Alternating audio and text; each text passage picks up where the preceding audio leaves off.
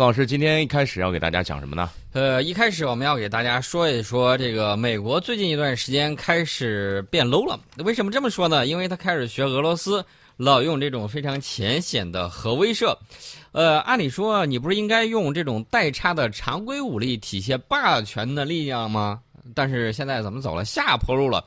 美国空军呢，二号的时候从加利福尼亚州的范登堡空军基地呢，再次试射了一枚民兵三洲际弹道导弹，这也是美国空军今年第四次从这个基地试射洲际弹道导弹。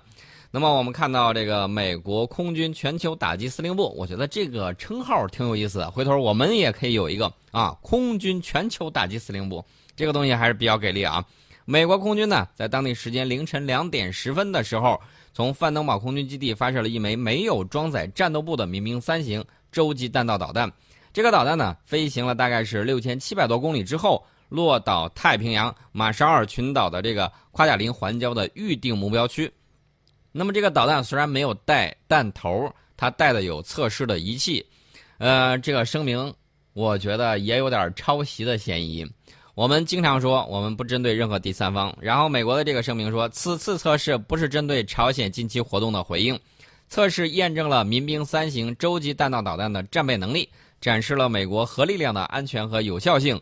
我怎么记得前一段时间说美国空军这个怎么说呢？核打击部队有一波警卫天天在那儿酗酒，然后发牢骚，心情很不满，士气很低落，然后喝酒也就罢了。居然还有抽大麻的，我想知道这波人怎么保卫核武器的安全？对，你说万一有间谍潜进去了，这怎么办呀？对啊，你还说确保能够对美国国家安全至关重大、至关重要的强大和可信赖的威慑力。首先，这个警卫部队好像就不太合格吧？说说不定哪天就给自己炸了。呃，这个太夸张了，我觉得有点吓人啊，太吓人了。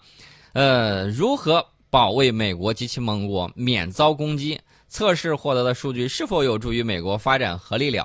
我们也看到了，我们一贯提出的什么？我们一贯提出就是大家同时消除所有的核武器，那么地球成为无核的地球、无核的星球，这是我们一直期盼的一个事情。而且我们承诺不首先使用核武器。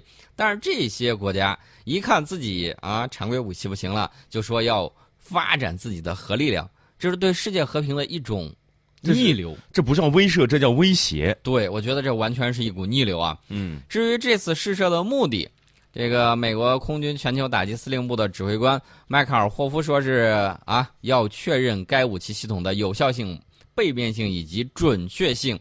其实大家要知道，美国空军今年五月份的时候，在范登堡空军基地还进行了一次导弹拦截测试，在太平洋呢摧毁了一个模拟弹头。那么冷战之后几十年的时间，我们看到美国核武器因为公众的关注，呃，公众关注于这个恐怖袭击了，把它这块给忽略了。其实，美国到目前为止仍然有好几百枚民兵三型洲际弹道导弹遍布于全美乡村的发射井里头。除了这些东西之外，呃，我们可以看一下我们阅兵的时候，大家光看一下那种，咱不说核常兼备的，先不说这种，光说那种。啊，就是标标准准的核武器，大家去查一下数量，然后你算一下它这个分导弹头，你算一下这个里头有多少东西。我不说别的，你就算算这个啊。有些网上有些人，呃，在贬低我们核武武器力量的时候，你知道怎么说？哎呦。基本上三四十年不变，就那几十枚弹头，然后就那几件工具运载工具啊。对，那你要不要试试啊？那你要不要看一下？就是你，你要是小学数学，我觉得如果能够达到三年级的水平的时候，你就应该能够查得出来到底有多少的核弹头。我光说演习的那一次啊，驻日核这种演习，大家就可以去查一下这个。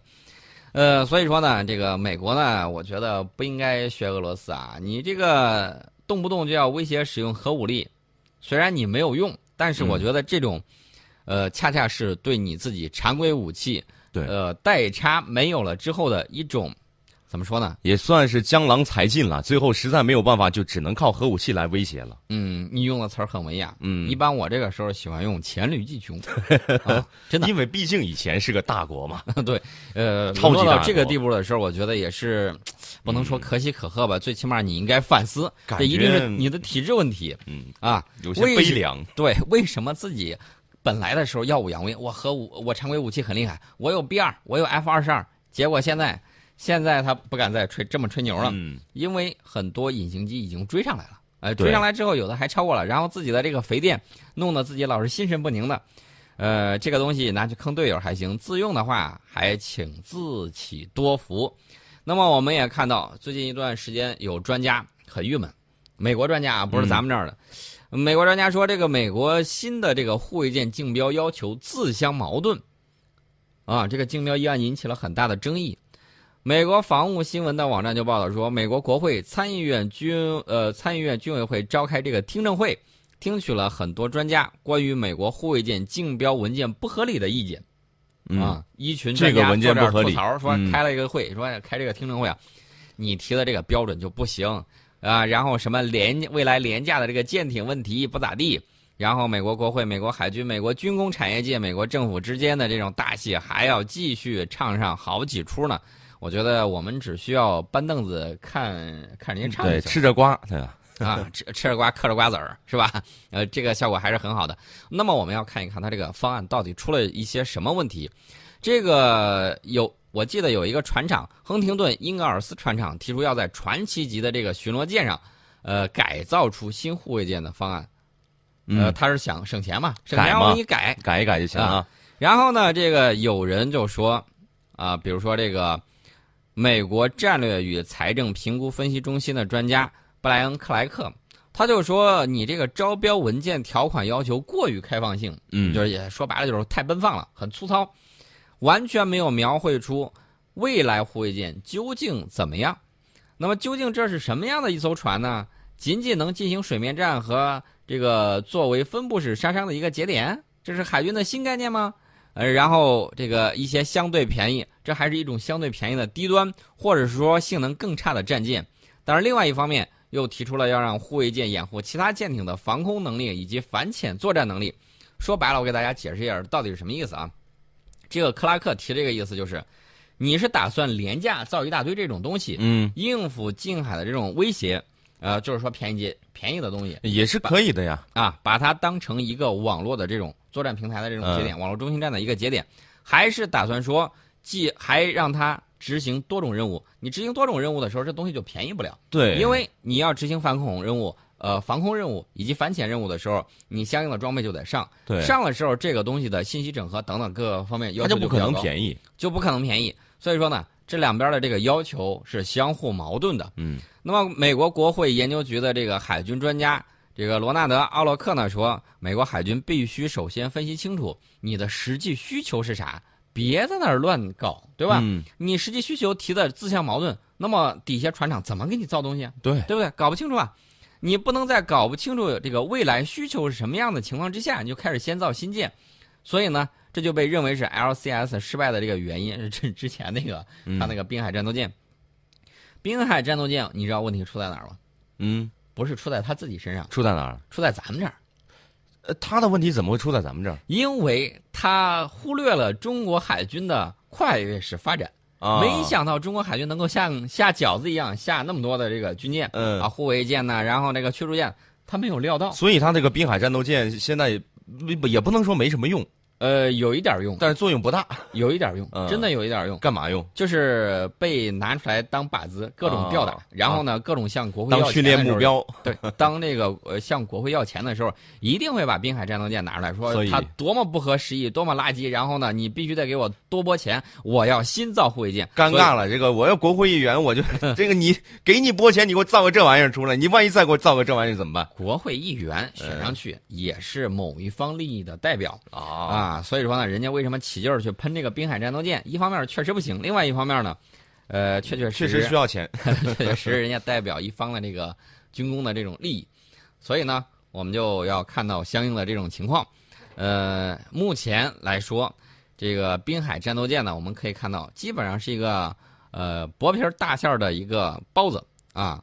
什么样的情况呢？就是说，如果一旦它中了一发的话，你会看到这个礼花弹啊四处乱飘，四处乱飞，会有这样的这种情况。所以呢，我们就看到美军为什么急急吼吼的要搞这个新护卫舰，原因就在于 这个 LCS 实在是不靠谱。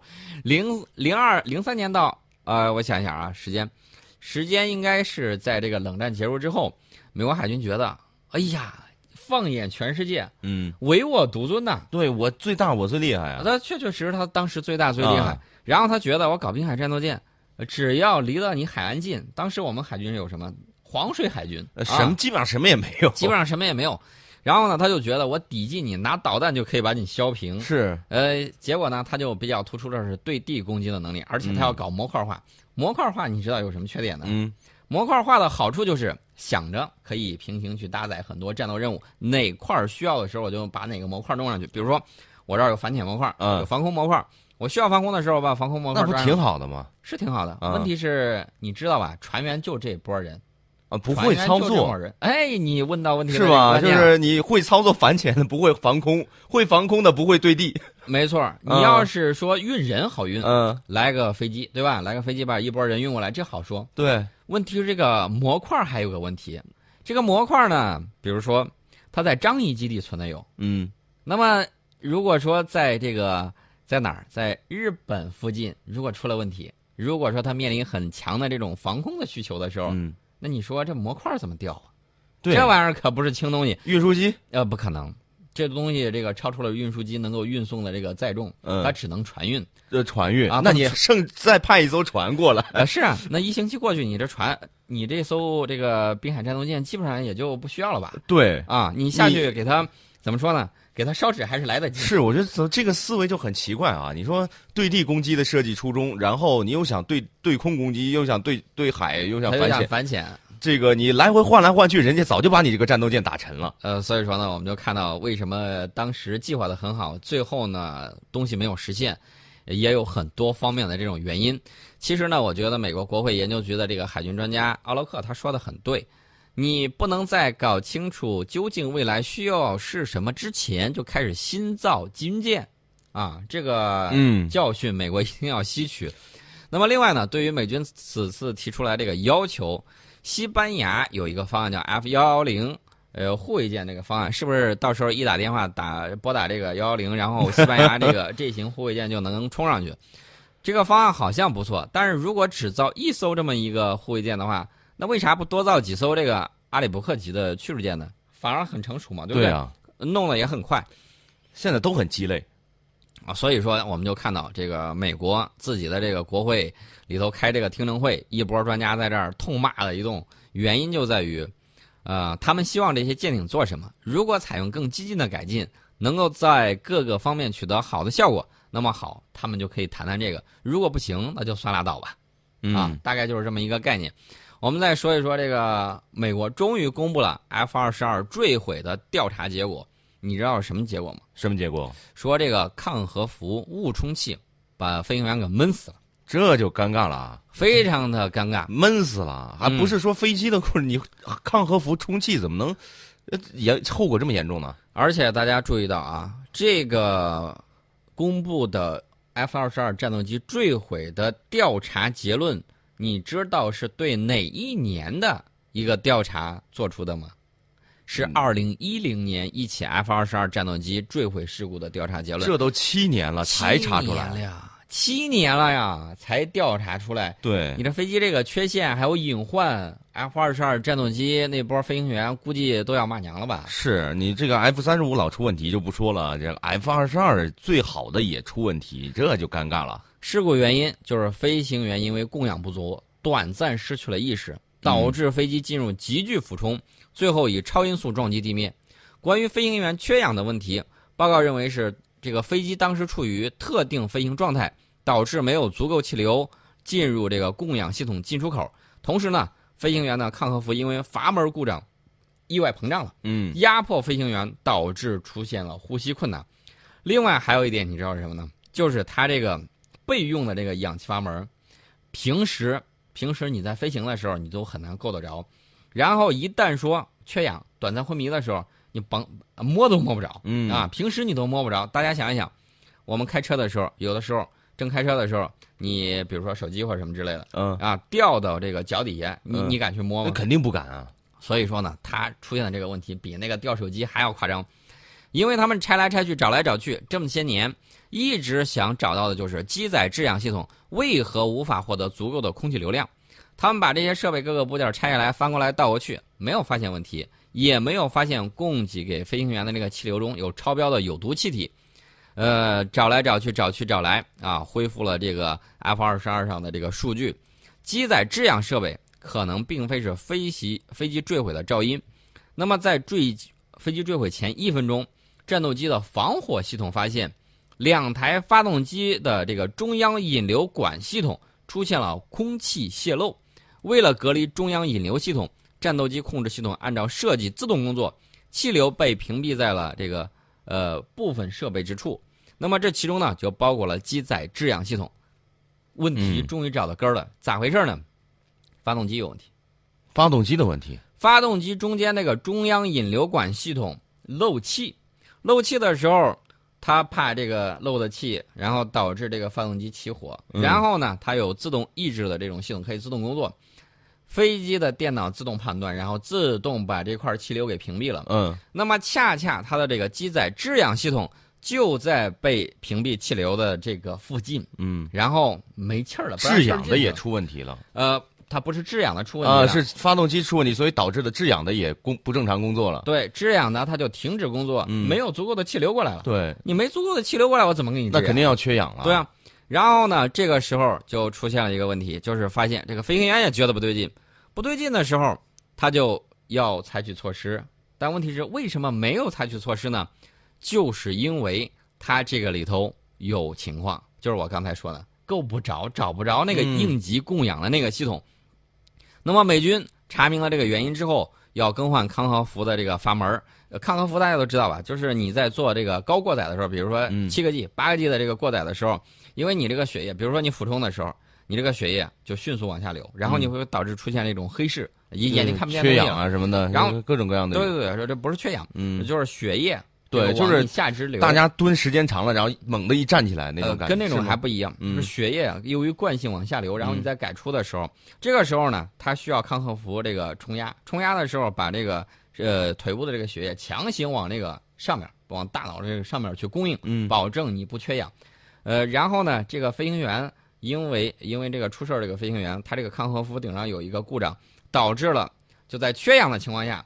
它又膨胀了，膨胀它去压迫，嗯压迫的时候，你想一想，你本来就本来就上不来气，你还压着我，然后还使劲压着，对那这马上就更出不来气儿了呃，瞬间的事儿，一下就没有意识了。啊！对，瞬间就没有意识了。然后呢，这个情况就出现了。其实呢，说到底，我觉得还是设计的问题。呃，确确实实设计的问题，嗯这个锅我觉得洛马公司跑不了。对，那么未来呢，美国的 F 二十二肯定还会发生新的身体问题，因为在高空高速、高过载的环境之下，人们对氧气的这种需求会急剧的增加。美国的战斗机飞行员其实都明白这一点，而且美国也发现，在高性能战斗机上遇到的这个制氧问题非常的严重，这是活生生的事实。